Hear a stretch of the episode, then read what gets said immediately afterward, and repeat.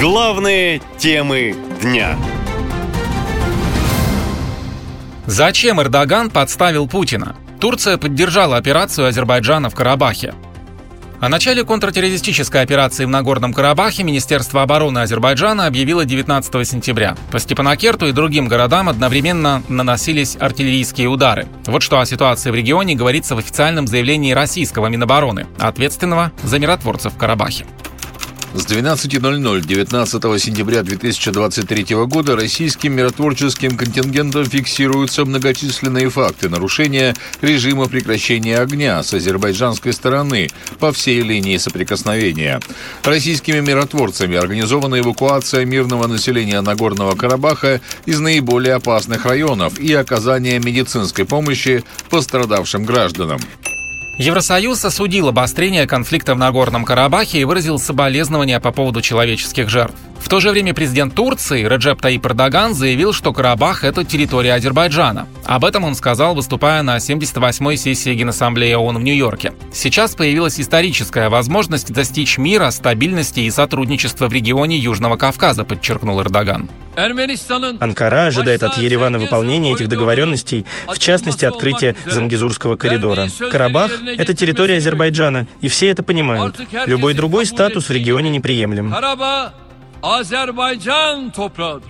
По словам Эрдогана, главной целью должно быть обеспечение мирного сосуществования всех, в том числе этнических армян на территории Азербайджана. Он сказал, что Турция поддерживает шаги Азербайджана, направленные на сохранение территориальной целостности.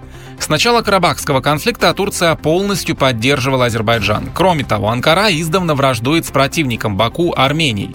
В частности, у стран напряжены отношения из-за событий в Османской империи 1915 года. Ереван это называет геноцидом армян. Анкара факт геноцида категорически отрицает.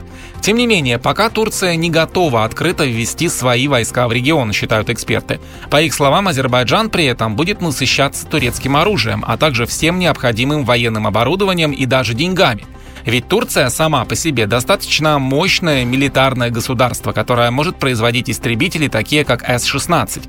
А Байрактар зарекомендовал себя как один из лучших беспилотников среднего класса. Кроме того, у турков есть целое семейство собственных подлодок и целый ряд вооружений со стрелковым оружием включительно. В результате очередного обострения конфликта в Нагорном Карабахе Азербайджан установит полный контроль над регионом, говорит эксперт-международник Сергей Данилов. Ну, практически со стопроцентной вероятностью Азербайджан установит э, стопроцентный контроль на территории Карабаха. И этот этап э, будет закончен. Там. Теперь следующий этап – это делимитация и демаркация границ между, собственно, Арменией и Азербайджаном и разговор о э, том, как пройдут и как будут функционировать транспортные коридоры. До недавнего времени большую часть Карабаха контролировала непризнанная Нагорно-Карабахская республика, которую поддерживала Армения. По международному праву эту территорию считали частью Азербайджана. Россия в регионе выступила в роли миротворца, но при этом в Москве заявляли о поддержке армянской стороны. Ереван в последнее время стал открыто критиковать Москву за невыполнение взятых на себя обязательств. А последние события – визит жены премьер-министра Армении в Киев, передача Украине гуманитарной помощи и военные учения США – говорят о том, что Россия теряет союзника, говорят эксперты. Наша лента. Коротко и ясно.